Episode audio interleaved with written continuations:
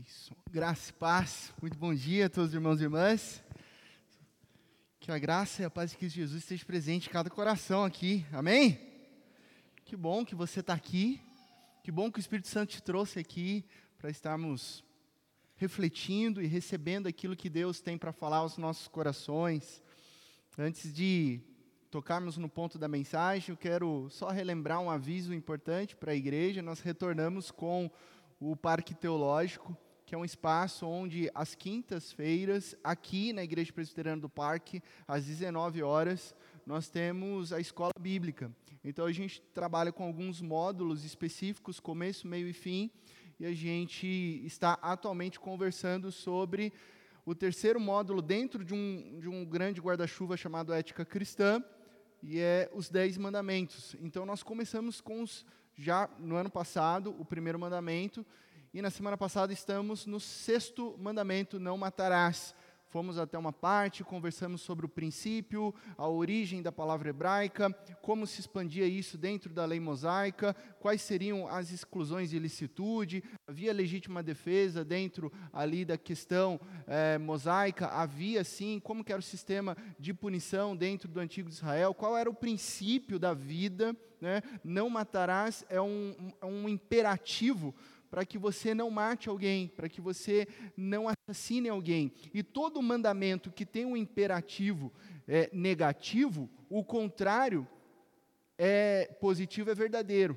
Então, nesse mandamento, quando ele diz não matarás, está implícito que você deve não somente não matar, mas sim proteger vida, manter a vida, impulsionar a vida. Então, a gente conversou sobre coisas muito interessantes onde o nosso catecismo, né, a Confissão de Fé de Westminster, nos lembra que não matarás, por exemplo, tem a ver até com o que a gente come. Por quê? Porque é manutenção da vida. Então, de repente, você está aí todos os dias comendo McDonald's, talvez você esteja aí falhando numa área da manutenção da sua própria vida, do seu próprio corpo. Então, é um mandamento que se estende a várias áreas. Né? Por isso, nós não terminamos ele. Quinta-feira, ainda vamos conversar sobre esse mandamento: não matarás. Vamos abordar vida intrauterina, vamos conversar sobre teoria da guerra justa, vamos falar sobre várias coisas dentro desse mandamento. Então, é um espaço onde é realmente uma aula, onde a gente se reúne, onde você pode perguntar, onde você traz um bloquinho de anotações e juntos olhamos para a palavra de Deus e aprendemos mais e mais. Você está convidado todas as quintas-feiras às 19 horas. Bom, uh, vamos então à nossa quarta mensagem da série Mais Fundo. E antes de tudo, eu quero te convidar a ter mais um tempo de oração. Deus, Pai de amor, nós te louvamos e te agradecemos, Deus, por essa manhã linda. E pedimos, Pai, que o Senhor traga discernimento aos nossos corações, que a gente possa compreender o desejo que o Senhor tem para as nossas vidas, de irmos mais de aprofundarmos no conhecimento e no crescimento de Cristo Jesus. Sopra sobre a tua igreja, fala aos nossos corações e que saiamos daqui cheios da tua palavra, que é vida, vida plena e vida abundante. Em Cristo Jesus que nós oramos. Amém e amém. Mais fundo, transformação real para quem tem sede de vida, um tanto óbvio, todos nós temos sede de vida, né? Mas a grande questão é como que a gente vai alcançar verdadeiras transformações, como que a gente sai da superficialidade e vive uma imersão na vontade de Deus. É sobre isso a série, de maneira geral. Até aqui nós compreendemos, desde o primeiro encontro, que Deus nos criou para irmos mais fundo. Depois nós aguçamos a nossa visão a respeito de quem é Cristo Jesus. E a melhor coisa para você saber quem é Cristo Jesus é ouvir a voz do próprio Cristo falando quem ele é. E aí Cristo Jesus disse: Eu sou manso, eu sou humilde de coração. Então, a partir da mansidão e da humildade de Cristo Jesus, nós conhecemos o coração de Cristo e conhecemos o coração do Pai. Também conversamos na semana passada sobre a necessidade de atravessarmos a ponte da desesperação. Falamos sobre desespero, falamos sobre angústia, aflições. Ninguém gosta de passar por isso, mas todos nós sabemos que nós passamos. E às vezes não é uma ponte, duas, três, quatro, sei lá quantas pontes da desesperação, e todas elas necessárias Porque quando nos encontramos desesperados, aí sim nós nos rendemos a Cristo Jesus e descobrimos que esse Deus nos abraça e nos acolhe nos nossos momentos mais difíceis. Ah, pastor, ah, eu acompanhei dois, dois encontros. Ah, pastor, eu estou chegando aqui hoje. Quero te dizer que toda mensagem tem começo, meio e fim. Hoje você vai entender a mensagem. E ela está dentro de um contexto. Ah, mas eu gostaria, pastor, de ouvir as outras mensagens. Você encontra no YouTube, no Spotify, em outras redes de comunicação onde você pode saber lá no nosso Instagram, arroba presbiteriana do parque, você consegue ouvir e assistir todas as outras mensagens. Fizemos esse movimento de entender a necessidade de irmos mais a fundo, conhecer a Cristo Jesus.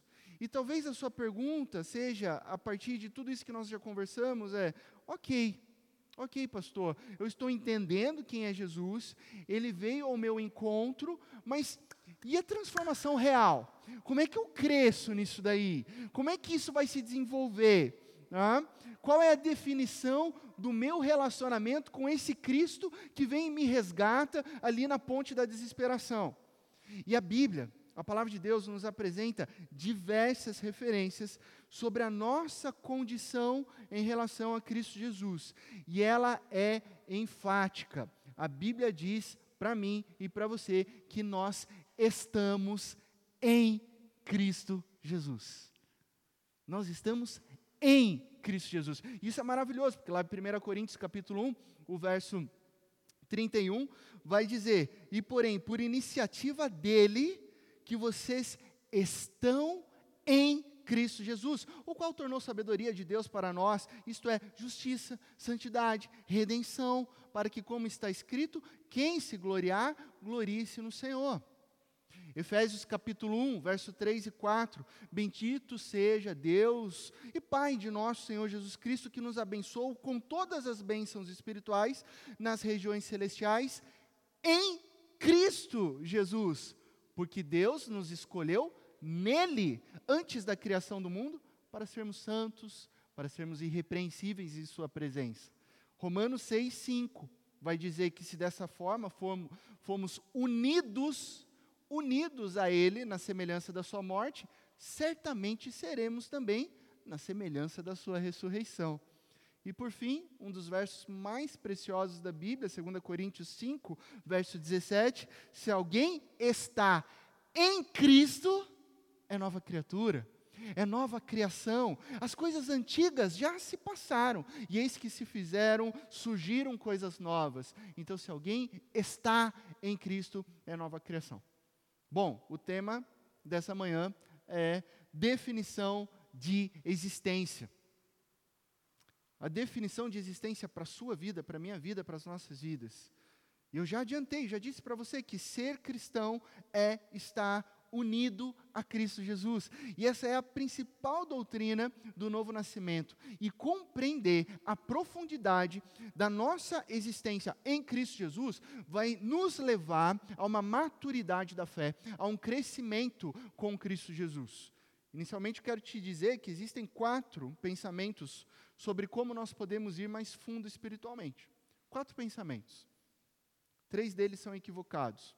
Já vou te adiantar. O último é o correto e bíblico. O primeiro, mas talvez você já tenha pensado sobre eles, né? E eu vou citar e vou explicar. O primeiro pensamento é Deus, depois eu.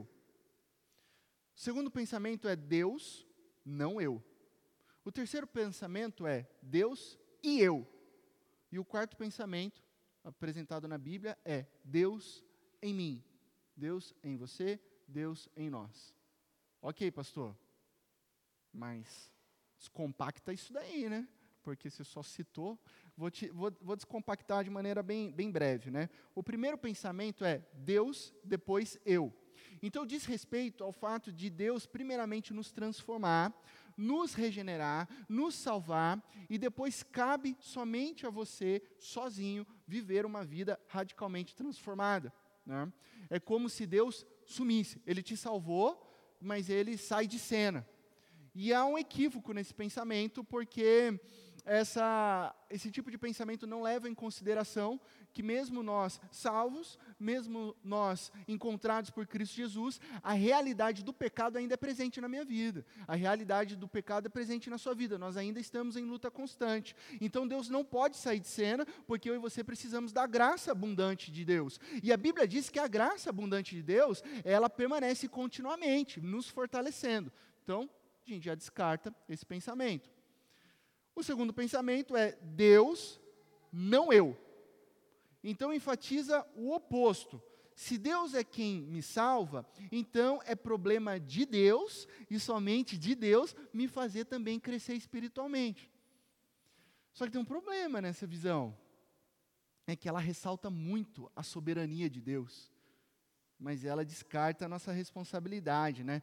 Aí eu vou chamar de postura Zeca pagodinho calvinista, sabe? Né? Agora eu estou pegando no calo nosso, né? nós presbiterianos, né? calvinistas, que cremos na soberania divina, nos orgulhamos disso, afinal as escrituras revelam que Deus está governando sobre todas as coisas, mas muitas vezes o que, que a gente faz? Ah, se Deus está governando, se Deus sabe de tudo, eu não vou fazer nada né? Zeca Pagodinho calvinista. Deixa a vida me levar, vida leva eu. Se Deus me salvou, Ele que também faça eu crescer espiritualmente. E aí você fica sentado no sofá achando que você vai crescer em Cristo Jesus sem fazer nada. Não vai. Não vai. Pensamento Zeca Pagodinho calvinista. Ou você pode chamar também de pensamento Frozen de Jesus. Conhece a Frozen? A Elsa? Let it go, let it go. Aí você vive uma vida de let it go, livre estou, livre estou, mas não faz nada, não lê a Bíblia, não ora, não busca se aprofundar em Deus. Aí é um problema, um grande problema. Então, se o erro do primeiro pensamento era enfatizar a responsabilidade humana em detrimento da soberania divina, esse segundo pensamento, o erro é enfatizar a soberania divina em detrimento da responsabilidade humana. Uma vez que a Bíblia fala sobre as duas coisas em conjunto, ok? Terceiro pensamento, Deus e eu. É o pensamento de que o crescimento é colaborativo, mas num sentido de que Deus faz uma parte, eu faço outra, e eu com Deus, Deus comigo, construímos um futuro juntos. Gente, tem um problema gravíssimo nesse pensamento. Ele diminui a soberania de Deus, e depois ele chega em alguns extremos de pensar que Deus necessita de nós para construir o, os planos dele juntos. Alguns problemas mais graves em algumas teologias, né, chamada agora no contexto pós-moderno de teísmo aberto. Algumas igrejas evangélicas estão caindo nesse tipo de heresia, como se Deus não soubesse o futuro e ele construísse o futuro junto com a humanidade. Tá? Então, isso tem invadido algumas igrejas, é, entre aspas, moderninhas por aí, só que isso é um assunto para outra reflexão. Mas isso se chama open theism, ou teísmo aberto. Eu construo com Deus o futuro. A gente descarta isso também. E por fim, o pensamento Deus em mim. Deus em você, Deus em nós. Deus, e somente Deus nos salva. Ok? Teologia, predestinação, Deus governos no governo de todas as coisas, a ação de salvação é somente de Deus, porque eu sou um miserável homem, pecador, então eu não consigo alcançar o padrão de santidade de Deus, então eu preciso ser resgatado, ok, Ele vem e me salva, e então, através do Espírito Santo de Deus, nós somos unidos a Cristo Jesus.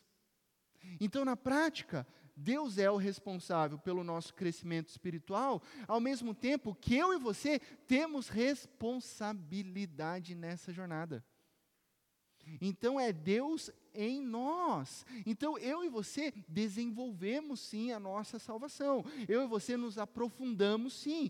Tudo isso porque nós estamos unidos em Cristo Jesus. E como eu amo Filipenses capítulo 2, pode pôr para mim, por favor, verso 12 e 13. Assim, meus amados, como sempre vocês obedeceram, não apenas na minha presença, porém muito mais agora na minha ausência, ponham em ação a salvação de vocês com temor e tremor. Paulo está usando a palavra salvação mesmo. Em algumas traduções, talvez na Almeida atualizada, né, desenvolva a salvação. Porque, às vezes fala assim, mas como assim a salvação não vem de Deus? Sim, totalmente de Deus, unicamente de Deus. Mas a gente tem a responsabilidade no processo, a partir do momento que nós estamos em Cristo Jesus, de desenvolvê-la, de aprofundá-la. E é isso que ele está dizendo. E você faz como? Com temor e com tremor, pois é Deus, é Deus quem efetua em vocês tanto querer quanto realizar, de acordo com a boa vontade dele. Você conhece a boa vontade de Deus e você fala assim: Eu quero mais. Eu quero me desenvolver, eu quero conhecer Cristo Jesus, eu quero conhecer as riquezas insondáveis que Deus tem para a minha vida, para a sua vida, para a nossa história. Então ponham em ação a salvação de vocês. Muito embora a salvação é pela graça de Deus, ela é desenvolvida sim por esforços, justamente porque nós estamos em Cristo Jesus. Só é possível de desenvolver porque nós estamos em Cristo. Fora de Cristo não dá. E essa é a maravilhosa realidade que eu chamo de inevitável, invencível, irredutível sobre a sua condição de existência. Irredutível, inevitável. Se você é nova criatura, você está em Cristo Jesus. Isso é inevitável isso é inabalável, isso é irredutível. Você está em Cristo Jesus. E isso é algo essencial, porque isso define a sua história. Você está em Cristo. Você é nova criatura. As coisas velhas ficaram para trás. Você percebe a profundidade disso? É mais do que estar com Cristo. Você está em Cristo e Cristo em você. Eu vou citar um desenho um pouco antigo, né? É uma das primeiras animações, mas ele foi muito, fez muito sucesso e talvez você tenha assistido. Né? Eu lembro de assistir no cinema. Você se lembra do Shrek? Quem aqui lembra, né? Aquele desenho Shrek. É muito engraçado, é muito jóia. Eu gosto de revisitar às vezes, né? E assistir. E, e existe um diálogo muito interessante, né? O Shrek é um ogro verde e tal. Para você que não, não, não, não pegou a referência, depois pode assistir um filme engraçado, uma comédia, né? E ele está num diálogo muito interessante em algum momento do filme com o burro. Né? E você sabe a personalidade do burro lá, de ficar insistindo, ficar perguntando, ficar. Esse, esse, eu choro de rir, né? E aí, tem algum momento em que há um, algum tipo de entrave ali, e o burro fala assim: Ô Shrek, quando vieram, entre aspas, os inimigos aí, você não é um ogro? Por que, que você não foi lá e comeu o pessoal? Por que, que você não foi lá e bateu no pessoal? Por que, que você não foi lá e resolveu na mão? Poxa, todo mundo tem medo de você. Se você só gritasse, todo mundo ia fugir, né? Por que, que você não sai atacando todo mundo? Aí o Shrek começa a explicar. Eles estão caminhando assim, né? Começa a explicar que não é porque ele é um ogro que ele não tem emoções. Não é porque ele era um ogro que ele não tinha sentimentos, né? E o burro fica insistindo, né? Não, mas você deveria fazer, você deveria lutar, você deveria comer, né? E o Shrek vai ficando bravo, né? Que vai criando aquele clima, aquela tensão. Aí o Shrek vira para o burro e fala assim: os ogros são como cebolas. Você não está entendendo? Os ogros são como cebolas. Aí o burro, é, é verdade, eles fedem e fazem a gente chorar. Daí o Shrek fala assim: não é isso que eu estou falando. Eu estou falando, inclusive esse trecho tem no YouTube, depois você procura. Ogros não são, são como cebolas. Porque daí ele vai falar assim: não, nós temos camadas. Eu falei assim: olha a profundidade disso num desenho tão simples. Cebolas têm camadas. Ele estava falando assim: eu sou um ogro mas eu tenho camada. Você está me vendo por fora, mas dentro aqui tem algo mais profundo, né? E aí eu tentei colocar aqui a imagem de uma cebola, né? Quando você vai descascando a cebola, você vai vendo que ela tem camadas. E nós não somos ogros, obviamente, né? Nós somos seres humanos, mas nós temos camadas. Você tem camadas. Eu tenho camadas, né? Como assim? Se observarmos aqui a casca superficial e exterior, é o que você está vestindo, é o que você vai comer daqui a pouco, é o que você tem, né? Isso é camada superficial, meu celular, sapato, que eu vou comer, primeira camada. Aí você descasca e encontra uma camada que fala sobre o seu perfil, a sua cultura, de onde você veio, qual a sua dinâmica familiar. Você vai descobrindo. Aí você descasca mais um pouco, e aí você vai vendo que, além disso, tem as suas emoções, aí tem os seus relacionamentos, seu cônjuge, seus filhos, seus pais, as emoções. Aí você descasca mais ainda e você encontra as, a camada das verdades do seu coração, como você enxerga o mundo, que a gente chama dentro da teologia de cosmovisão. Qual verdade está no seu coração a respeito do sentido da vida, do mover, do existir, do ser, as grandes questões do coração, como você lida com os seus pecados. Aí você vai descascando até você chegar no núcleo da cebola. E sabe o que você encontra? Cada um de vocês encontram, quando vocês descascam até o núcleo, a verdade de que vocês estão unidos a Cristo Jesus. Quando você descasca tudo, o seu coração, e chega lá no ponto, você descobre a verdade. Você está em Cristo. Eu estou em Cristo. Unido com o eterno Salvador. Essa é a grande verdade. E nada, guarde isso, absolutamente nada pode mudar isso. Trata-se trata de uma verdade sólida, trata-se de uma verdade imutável sobre você a partir do que Cristo Jesus fez na nossa história. Se Cristo Jesus morreu, se Cristo Jesus ressuscitou no terceiro dia para estar unido ao meu e ao seu coração, sabe qual seria a única hipótese possível de Jesus se desunir de você? Ele não morrendo, ele não ressuscitando. E ele não fez isso. Ele deu a sua própria vida numa cruz e ressuscitou. Então, isso é sólido, isso é verdadeiro, e essa é a definição da sua existência. Quem sou eu? Quem é você? Somos nós, unidos em Cristo Jesus. Essa é a sua definição. Eu estou unida, eu estou unido em Cristo Jesus. E quando a gente compreende, quando a gente começa a pisar nesse solo santo, onde o núcleo do meu coração diz: que eu estou em Cristo Jesus, isso vai nos dando uma paz, uma segurança, porque nada pode te arrancar dos braços de Deus. Aí isso te dá uma, um direcionamento para ir mais fundo, isso te dá é, a coragem de florescer, de crescer no conhecimento de Cristo Jesus. E o que é interessante é que quando nós olhamos para a Bíblia, essa definição, ela existe tanto numa realidade lato senso, né, num sentido bem amplo, quanto num sentido estricto, né, no estricto senso, um específico sobre a história de cada pessoa. Ok, vamos descompactar isso daí. Como assim, eu e você, estando em Cristo Jesus, temos um sentido amplo? Nós estamos em Cristo Jesus numa perspectiva cósmica, numa perspectiva federal, onde um representa muitos, né? Cristo Jesus representa, ele é o cabeça, ele é o, é cabeça do corpo, ele, ele é o líder da igreja. E da mesma forma que um representa muitos, muitos são representados por um.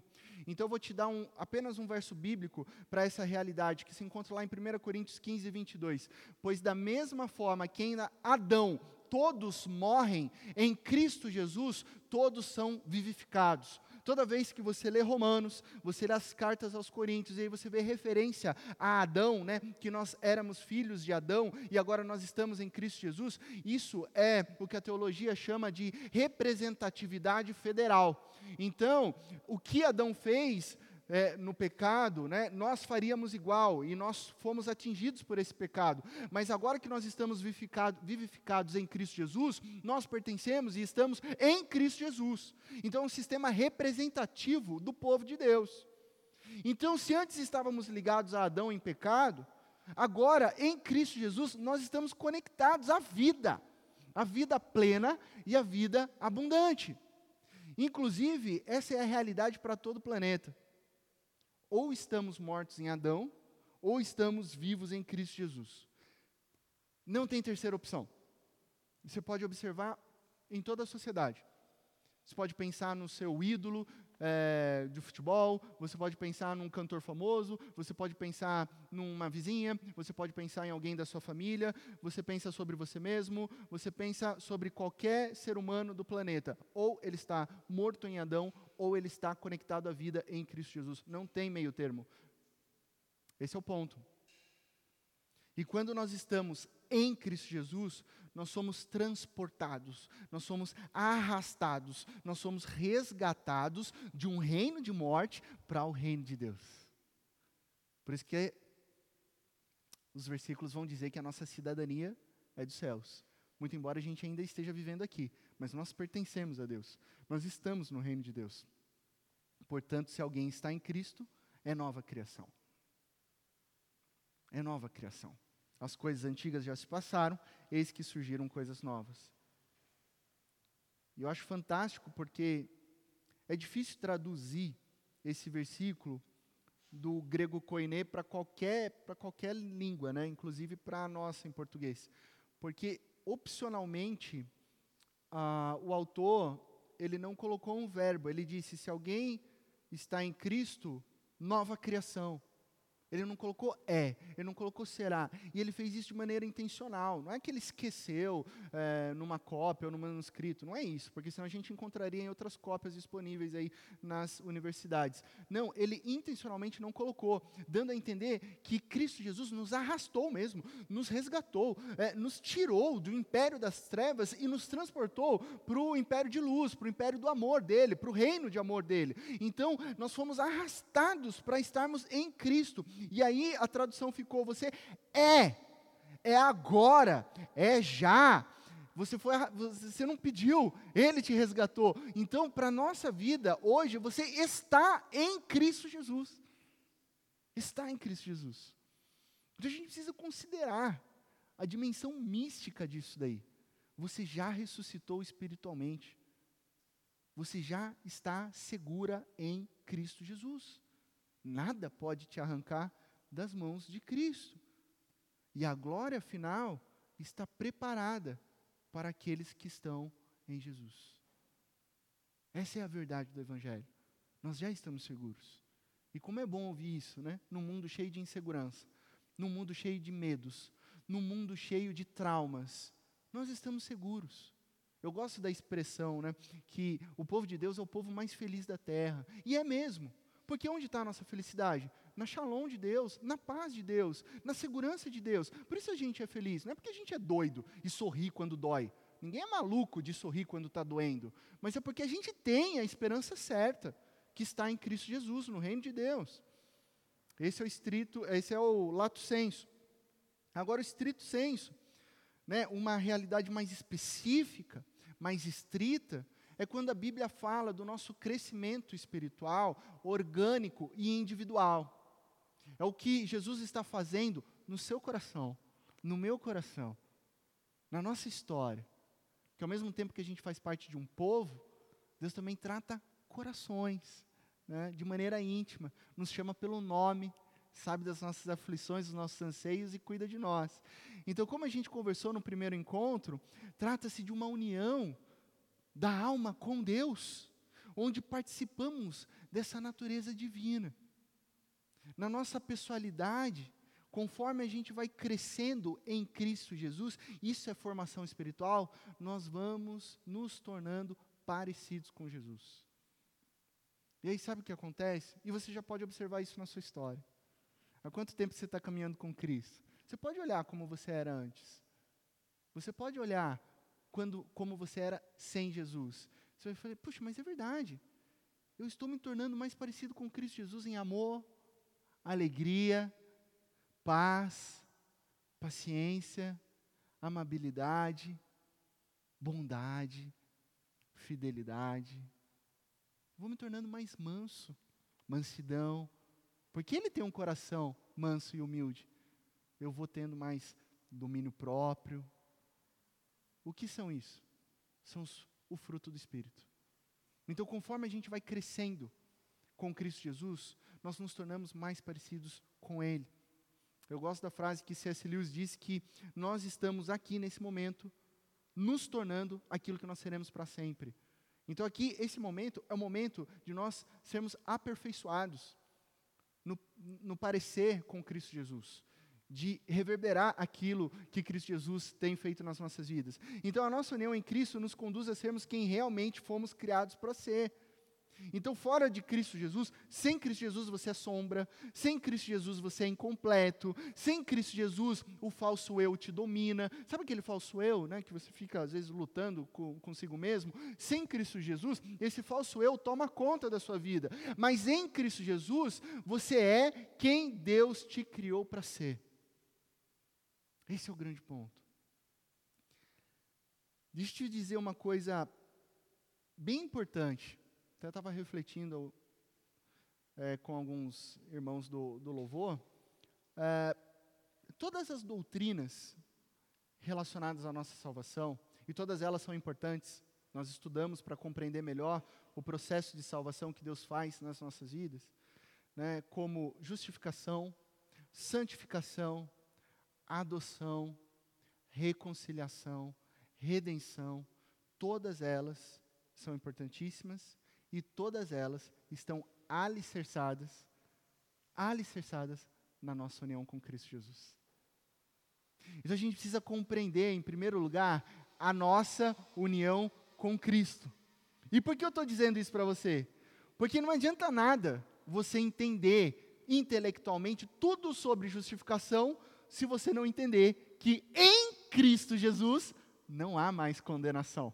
Não adianta você saber tudo sobre santificação se você não considerar que é somente em Cristo que eu e você somos santos e separados como povo, como tesouro pessoal de Deus. Não adianta você estudar toda a doutrina de adoção que nós encontramos ali em Romanos, se você não compreender que é o Espírito Santo que testifica ao meu e ao seu coração que nós somos filhos e filhas amadas de Deus. Não adianta você esmiuçar a doutrina da reconciliação se você não viver a realidade que nós somos um só corpo em Cristo Jesus. Não adianta você buscar a doutrina da redenção enquanto você não crê que nele que nós temos a redenção por meio do seu sangue. Então tudo está dentro de um grande guarda-chuva chamado união com Cristo Jesus. Tudo está alicerçado nessa união. Então é nele nós fomos escolhidos. Está lá em Efésios, logo no capítulo 1. Nele nós fomos escolhidos, nele nós fomos salvos, nele nós fomos adotados, nele nós temos redenção, nele ressuscitaremos. Não existe ressurreição, não existe adoção, não existe família, não existe reconciliação, não existe redenção fora de Cristo Jesus. É só em Cristo. Tanto é que João Calvino registrou no livro 3 das Institutas a seguinte expressão aqui, a seguinte, a seguinte frase. Nós devemos entender que enquanto Cristo permanecer fora de nós e nós estivermos separados dele, tudo o que ele sofreu e fez pela salvação da raça humana permanece inútil. Permanece inútil para que seja útil para a minha vida, para a sua história, para que haja transformação do coração, da vida, da alma, nós precisamos estar em Cristo Jesus. Entender a união com Cristo Jesus. E aí, quando você entende a união com Cristo Jesus, você ainda consegue obter né, todos os benefícios da união com Cristo. Caminhando para a conclusão, todo o propósito dessa mensagem é fazer o quê? Com que você mergulhe com que você se jogue profundamente e abrace com todas as forças a definição da sua existência. Qual é a definição da sua existência? Você está unido a Cristo Jesus. Esse é o propósito da mensagem hoje. Se daqui a pouco você esquecer de algumas coisas, né? Ah, tenho um compromisso e tal. A minha oração é que o Espírito Santo te lembre a definição de existência para a sua vida. Você está unida a Cristo Jesus. Então, por meio do Espírito Santo, Jesus está em você. E você está nele. E viver dessa maneira é o que nos direciona, nos impulsiona para um crescimento espiritual. Você tem tudo, tudo o que você precisa e nada a perder. Se a gente pensar nessa vida terrena, você pode perder dinheiro, você pode perder posses, você pode perder bens, você pode perder até pessoas importantes na sua vida, mas jamais, jamais a nossa união com Cristo Jesus. Você nunca vai perder isso. Você nunca vai perder a amizade divina. Você nunca vai perder a comunhão com Cristo Jesus, porque Ele nos uniu a Ele. É impossível Jesus se desunir de você. Agora, o que você precisa fazer a partir de hoje? Pegar essa verdade que está entrando aqui e trazer para o coração. Esse é o grande desafio né, da meditação bíblica. Às vezes a gente compreende o conceito, a gente compreende, às vezes, perdão, a gente compreende graça, mas o, o grande desafio é trazer para o coração, é viver isso, abaixar a guarda. Peraí, eu estou unido a Cristo Jesus, eu estou unida nele, eu quero que essa verdade molde o meu coração. Eu quero que essa verdade molde a minha história, a minha jornada. Deixe essa realidade de existência de quem você é lavar o seu interior. Sabe? O eterno Filho de Deus, é isso que nós estamos falando aqui. O eterno Filho de Deus, que criou todas as coisas no mundo, as visíveis e as invisíveis, aquele que sustenta todo o universo com o seu poder, aquele que antes de todas as coisas fez tudo e tudo se subsiste nele, pela graça de Deus ele fez com que eu e você nos tornássemos um com Ele. O príncipe da paz, o eterno Deus, o Salvador, você está unida, unido com Ele.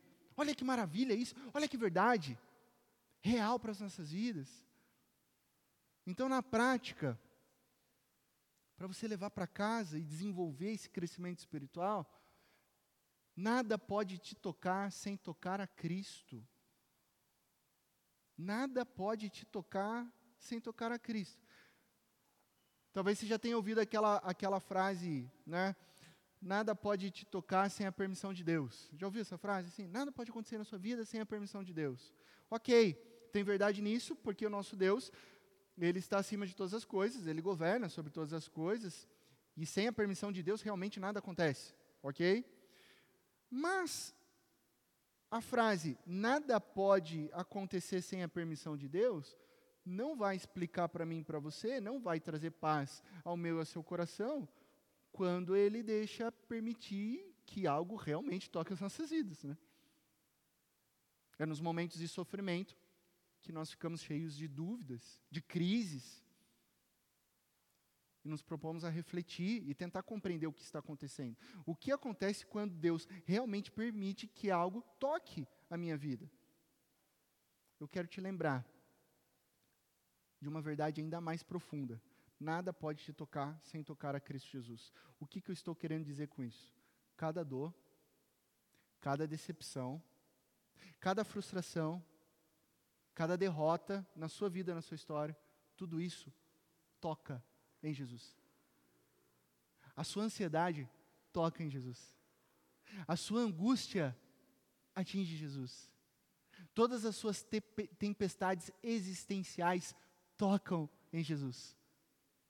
Porque Jesus o arrastou para Ele. Jesus te arrastou para a comunhão com Ele. E quando Jesus, na sua união conosco, é tocado por todo tipo de aflições que nós sentimos, sabe o que acontece? O amor dele nos protege. O poder dele nos fortalece. E a presença dele vai mediando todas as nossas dificuldades. A presença de Cristo vai nos ensinando a lidar com a ansiedade. O poder de Cristo vai curando a nossa depressão. O amor de Jesus vai abrindo novas possibilidades, porque Jesus é sempre vida, vida e mais vida. E Ele vai nos direcionando rumo à glória, pois Ele já venceu o pecado. É importante dizer isso. Ele já venceu o pecado. Ele já venceu a morte, ele já ressuscitou. E aí nós temos sim a mais absoluta certeza de que nós somos mais que vencedores, porque nós estamos em Cristo Jesus. Percebe a importância? A diferença que é com e em. Nós estamos em Cristo Jesus. Se Jesus é mais que vencedor, nós somos mais que vencedores, porque nós estamos em Cristo Jesus. Ele está em você e você nele.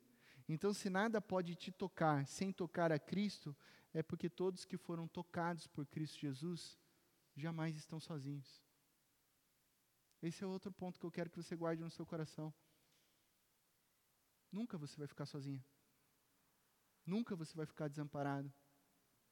pode sim, em alguns momentos da nossa história, ter o sentimento de desamparo. Ok? Isso acontece. Aconteceu com o próprio Cristo Jesus. O sentimento acontece em meio à dor. Mas jamais abandonados por Deus. Jamais. Ele não nos abandona. Ele está conosco. Ele nos uniu a Ele. O segundo ponto que eu quero trazer para você, refletir durante a semana, ruminar, marinar, né, como usei aquela expressão de marinar, temperar a sua vida com a grande verdade bíblica é: a união com Cristo é inabalável. Eu preciso dizer isso. É inabalável, gente. É implacável. É invencível. E por que, que eu estou enfatizando isso? Porque muitas vezes a gente está numa crise, olhando para a escuridão do nosso pecado, que é realidade das nossas vidas, ainda permanece realidade das nossas vidas, com a diferença que nós estamos em tratamento, porque nós estamos com Cristo Jesus, e aí a gente começa a ver que os nossos pecados são grandes. E aí a gente começa a ser honesto com nós mesmos, e a gente vai começar a atravessar a ponte da desesperação. E aí a gente começa a achar que os pecados parecem ser intransponíveis. Ou no momento de fragilidade, o próprio diabo começa a sussurrar no nosso ouvido, jogando culpa, jogando peso, e você acaba fragilizado ou fragilizada, dando ouvido para isso, e de repente você está numa crise existencial. Mas Jesus Cristo revela para mim, para você, que a união dele conosco é maior. Nada é maior que a graça de Cristo Jesus. Se aumentou o pecado, superabundou a graça de Cristo. Então, por mais forte que o seu pecado pareça, por mais difícil que seja a sua luta travando contra o pecado, o vínculo com o relacionamento com Cristo Jesus permanece inabalável. Jesus está contigo. E nada pode mudar isso. Nada pode mudar isso. Nada pode tirar dele. Eu ainda vou ser mais claro com você. Mais claro com você. Ó, fica comigo aqui nenhuma falha, nenhum pecado, nenhum fracasso.